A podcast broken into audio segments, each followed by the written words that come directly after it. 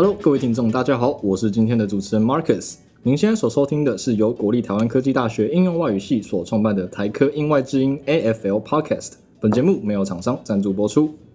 台科英外系在今年四月创办了职涯发展计划，其中就包含了您现在正在收听的台科英外之音 AFL Podcast。我们的频道将会邀请不同的来宾，包含已经毕业的系友、系上的教授师资、系上的在学学生们等等，制作不同类型的访谈内容。如果各位有任何想要收听的内容，也欢迎私讯我们，我们就会进行讨论跟制作。好，这集节目我们非常荣幸的能够邀请到目前已经毕业两年的林佳琪学姐 Lily 林，她毕业于瑞士圣加伦大学策略与国际管理硕士，目前呢是在 Nielsen IQ 这间外商担任 Consumer Insights Analyst。那 Lily 目前已经在这间公司任职一年半，主要是执行消费者跟品牌研究和分析。那在节目开始之前，我们先请我们的学姐为我们做一下自我介绍。Hello Marcus，Hello 所有的听众，大家好，我是 Lily，我现在任职于 Nielsen IQ Consumer Insight Analyst 这个职位。那在这之前呢，我大学的时候是就读台科大应用外语系，那毕业之后才到瑞士圣加伦大学就读策略与国际管理的硕士。那可不可以跟我们分享一下您在过去应用外语系这四年的大学经验？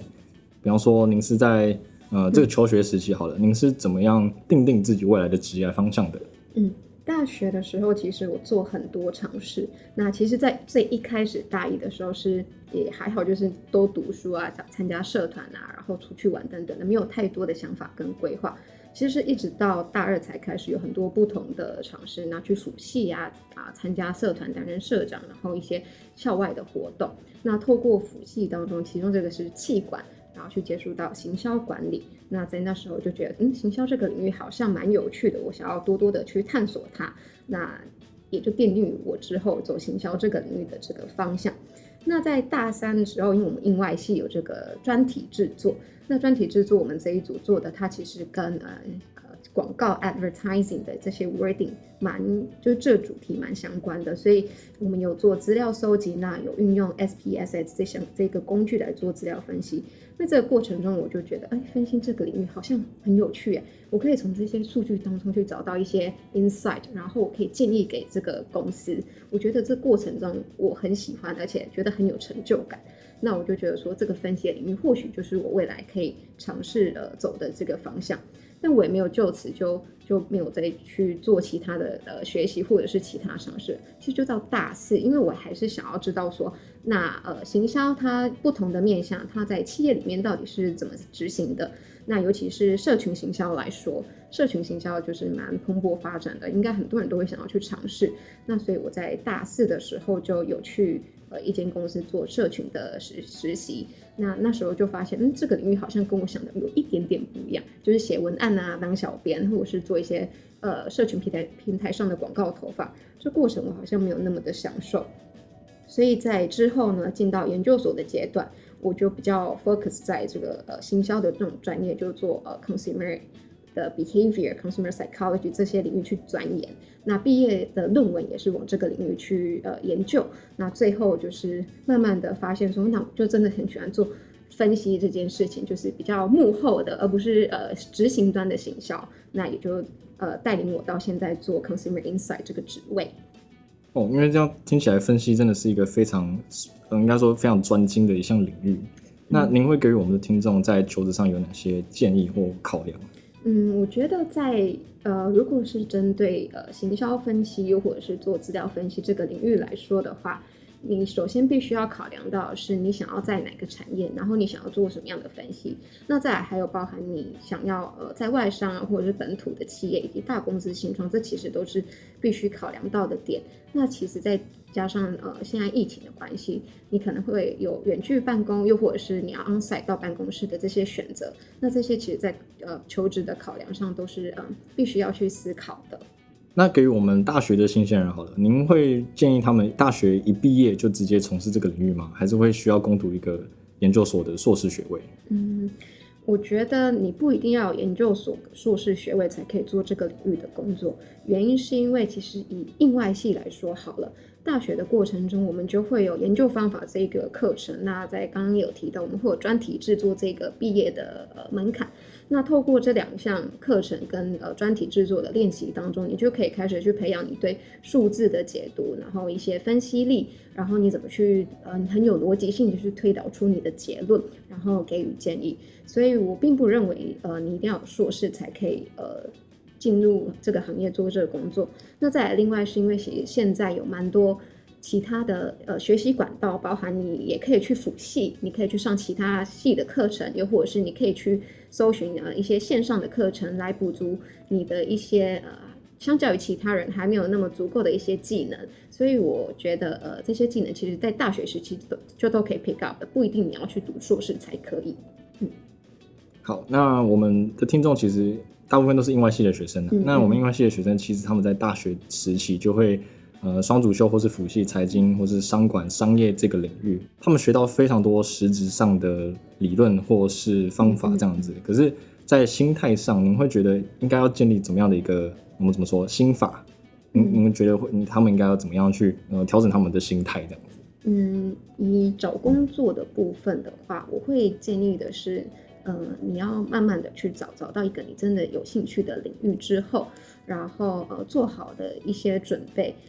我如果说你真的呃已经做好万全准备，但是还没有得到一个好的结果，你也不要急，因为其实找工作是很讲求缘分的，以及你跟那间公司之间的那个契合度，那有没有一个好的 chemistry，这个都很重要。那如果没有的话，你就可以，你就你就再往下慢慢的找都没关系。那在第二个则是，如果你你在面试的时候，你进到一间公司里面去。你不要觉得呃那个面试官啊很可怕，好像他一一直要问你什么问题，又或者是你好像就是去被审问的，其实都不是，你自己也是在评评断说这间公司适不适合你，你进去那间公司的第一个印象，这个环境你喜不喜欢，然后这周遭的人给你的感觉是不是你未来想要合作的对象，这些其实也都是你在选公司，而不是只有公司在选你。那。第三个我会建议给大家的心法是：如果你在找工作阶段，你不要只是专注于工作这件事情，你必须要去关注到其他身边的时事，以及呃专呃增进自己的一些技能。原因是因为现在的呃科技变化以及很多事情发展的很快，比如说我们现在就突然间就蹦出了元宇宙这个东西，然后 NFT 这些 AR、VR 这些科技都呃或多或少会对不同的产业、不同的领域都有一些影响。那如果你具备这些专呃相关的一些一点点的知识背景的话，你去面试呃被问到的话，又或是你在呃需要谈论到这些话题的时候，你也比较有一个背景资讯去知道说那这到底是读什么东西。嗯，所以这些的确是我们的听众在平常就应该要去做，就是要去多多拓展自己平常接触到的领域，是是是方面，是是是，嗯，的确是瞬息万变。嗯嗯嗯。那关于您现在在 Nielsen IQ 这间公司，好了，可以跟我们分享一下您的在职经验。比方说，您身为一个消费者洞察分析师，那他主要是在做什么样的工作？嗯。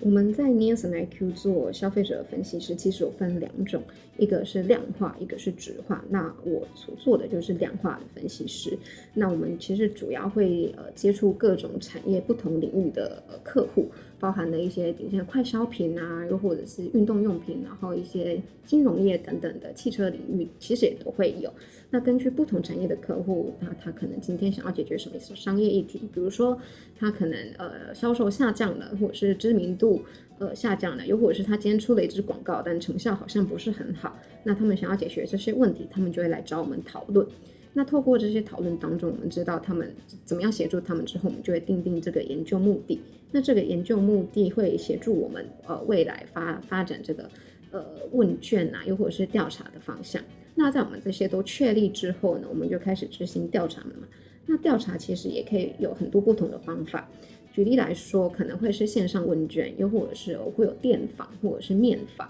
那如果用以直话来说，它可能会有呃呃小组的讨论，又或者是一对一的访问，这不同的研究方法来了解到消费者的一些想法。那我们再把数据收集回来之后呢，我们会去检视说，那这些呃数据到底有什么样的意义？它可以让我们有什么样的一些 findings？那最后我们要给客户什么样的一个策略？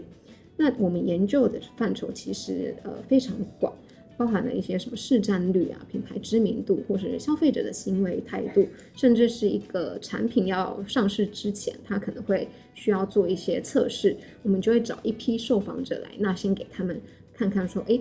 呃，我们不会跟他们说这是哪一间公司、哪一个品牌，但是我们会跟他们说，哎，有一批这样子的产品要上市了，那请他们来做，呃，比如说试喝或者是试吃，那他们喜欢不喜欢，有哪些点喜欢，然后有哪一些点觉得嗯要要再加强的，那我们把这些资料收集回来之后做分析，然后再评估给我们的客户，让他们在真正上市之前去做调整，那正式上市之后，他们就可以比较受到大众的喜爱。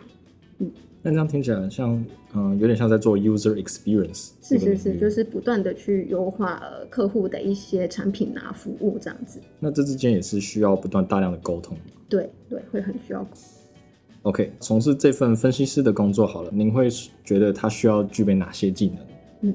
呃，当然，其实做洞察分析师，你最需要的就是分析力跟洞察力。你今天看到数据，你有没有办法？去解读出它一些趋势的变化，或者是它上升下降，那它有显著性吗？对客户的意义是什么？以及它它这一些变化背后的原因是什么？你身为分析师都要有这个洞察力，可以去把它呃呃分析出来。那再来是逻辑力，逻辑力其实跟分析力，我觉得是相辅相成的。你同时必须要去知道说，你要怎么去解释这些数据背后的因果关系。那再来则是一些工具的这些技能，比较呃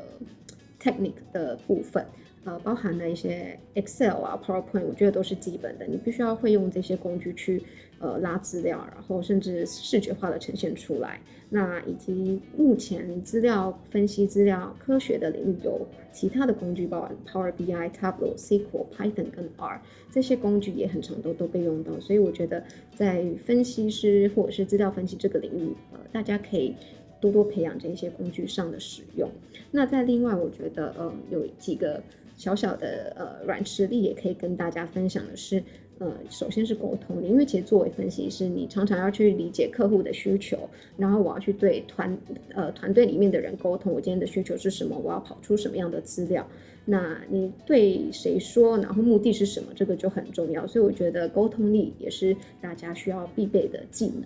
嗯，那以您过去四年在台科英外系的在学经验好了，您觉得英外系的学生在他们毕业的时候就具备了哪些优势？嗯。嗯，嗯刚刚前面有听到，因为印外系有研究方法跟这个专题制作这两个项目需要去达成。那我觉得在这个过程中，其实你就已经开始培养你的数据解读的能力，以及你的研究方法的能力。那再加上呃，因为我们是要完整的写出一篇一篇论文嘛。那你前后的一些文章的逻辑性啊，以及呃流畅性，我觉得这些都是在英外系当时候就可以培养出来的能力。那它其实也不只是对于做分析有帮助，那其实对于我觉得各行各业，你有一个分析力以及逻辑力的话，还有沟通力都是很有帮助。那再跟大家分享一个是，其实不久前我的主管才跟我说，他觉得。我们印外系出来的人，就是在英文的表达方面有一种语感，就是那种流畅度是其他不是印外系的人很比较难短时间去培养出来的。所以我觉得印外系给予我的这种呃，在英文的表达上面也是很有帮助的，尤其是在外商公司常常需要大量跟呃国外的团队沟通的时候，我觉得印外系带给我的这些优势，这样子。我想这的确是会给我们英文系的学生有很大的信心。嗯嗯嗯，希望如此，希望如此。对对对。最后有没有什么想要对我们的听众说的话？嗯。嗯，我想要跟大家说的是，其实也是我常常在提醒自己的一句话，是 Walk on your path with your own pace，就是要用自己的步调走你自己的人生道路。原因是我们可能常常会看到周遭的一些同才呀，有一些人哇走得好前面，又或者是他可能呃短时间内就做了好多好多事情，但可能你没有看到的是，他其实做了已经很做了很多准备了。那如果你想要跟他一样冲的话，你没有做好准备，你可能就会后继无力了。所以我会建议大家，不论是在呃在学时期啊，或者是已经开始找工作，又或者是嗯你已经在职场上的人，都大家都可以用自己的步调，慢慢的去探寻自己的热情，然后发光发热。嗯，好，非常谢谢我们丽丽学姐。以上就是我们这一集台科英外之音 AFL Podcast 的内容。如果你喜欢我们的内容，别忘了按赞、订阅、开启小铃铛。帮我们评价五颗星。地方的行政社处，感谢您。